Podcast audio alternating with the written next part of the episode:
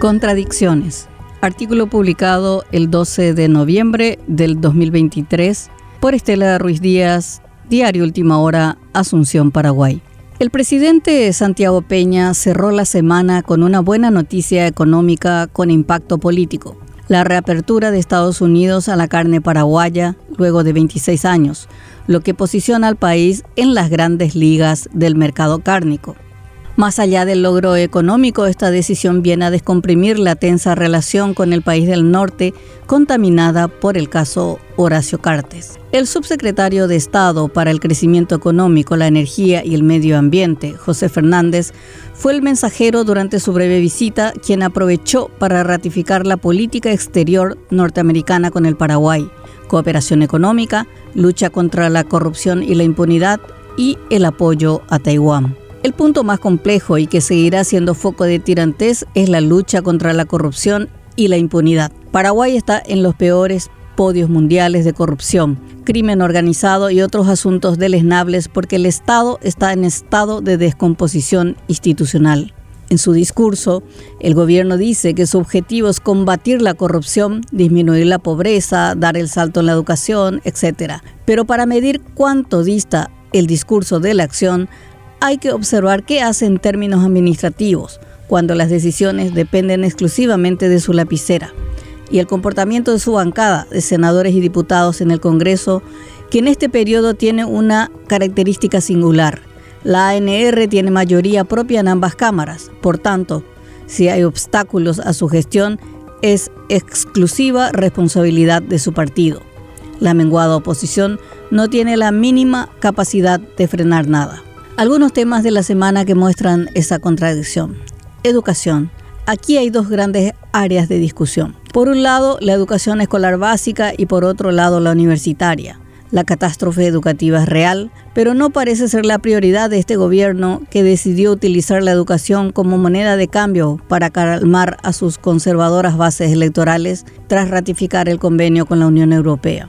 Ese trueque se llama 12 Ciencias para la Educación Sexual y la Afectividad en las Escuelas, un material sin rigor científico de peligrosos sesgos religiosos que van de contramano a una educación laica, informada y de calidad que los niños y jóvenes deben recibir. El ministro de Educación, Luis Ramírez, no sabe aún explicar esta contradicción porque él por su trayectoria y sus convicciones democráticas, sabe que es un documento que en pleno siglo XXI no puede difundirse. Por otro lado, el negocio de las universidades privadas o de garage, que volvió al tapete con el escandaloso caso del senador Hernán Rivas y el diputado Orlando Arévalos con títulos dudosos de abogados. ¿Qué hace honor Colorado, la bancada parlamentaria del presidente en este asunto? Cuando la senadora colorada Blanca Ovelar presentó un proyecto de ley que suspende temporalmente la habilitación de nuevas carreras de medicina por cinco años y ya con dictámenes favorables de las comisiones respectivas, el bloque cartista se retiró de la sesión. Este no es un tema nuevo. Los archivos muestran que en el periodo anterior, diputados cartistas como Raúl Latorre hablaron con preocupación de la crisis, pero cuando se plantea el debate y la solución, dicen que hay que instalar una mesa de trabajo para un mejor estudio. Esta situación es de larga data y hace años que se clama un corte al negociado escandaloso de las facultades de medicina. No se necesitan más diagnósticos, sino decisiones políticas. Mensajes contradictorios. Mientras resuelve uno de los bochornos de sus primeros 100 días, como el despido masivo de 187 contratados de Itaipú, y reincorporar al 80% asumiendo gruesos errores en la evaluación, se supo que dos personas cuyo comportamiento rayan la indecencia en la función pública fueron recontratadas en las binacionales. Se supo que Fátima Saucedo, aquella planillera VIP desvinculada de Yaceretá por no asistir al trabajo porque se pasaba haciendo la campaña por Santipeña, presentando dudosos certificados de reposo, fue reincorporada a la entidad. Otro caso más indignante por la grave acusación de abuso sexual que le costó el cargo fue Arturo Jiménez. Él fue desvinculado de Itaipú en el 2018 por Magnolia Mendoza y reincorporado nuevamente por Magnolia Mendoza. Las autoridades no dan explicaciones simplemente porque no pueden sostener semejante afrenta.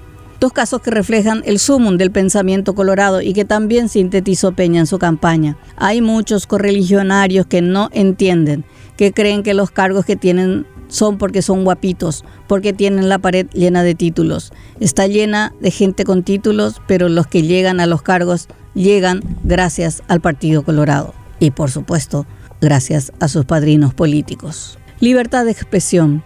¿Es un principio a ser protegido por este gobierno? En estos pocos meses se ha notado la hostilidad hacia medios, políticos y periodistas que cuestionan sus decisiones o su discurso. La crítica es parte de la democracia, pero cuando se quiere censurarla, raya el autoritarismo. Por eso, la intención de la senadora Lizarela Valiente, de conocida tendencia antiderechos, de limitar el uso de la sala de conferencias del Senado a sus miembros, debe ser una señal de alerta. No está sola en esta intención porque tiene el apoyo de Honor Colorado. Hay que destacar la actitud del presidente del Congreso, Beto Velar, quien se manifestó en contra de la propuesta de sus correligionarios. La libertad de expresión es clave para luchar contra la corrupción. Quizá por eso este intento de censura. En tanto, nada en las aguas de las contradicciones políticas y en un intento por reforzar su imagen de independencia, Peña convocó a la cúpula de honor colorado a su residencia presidencial.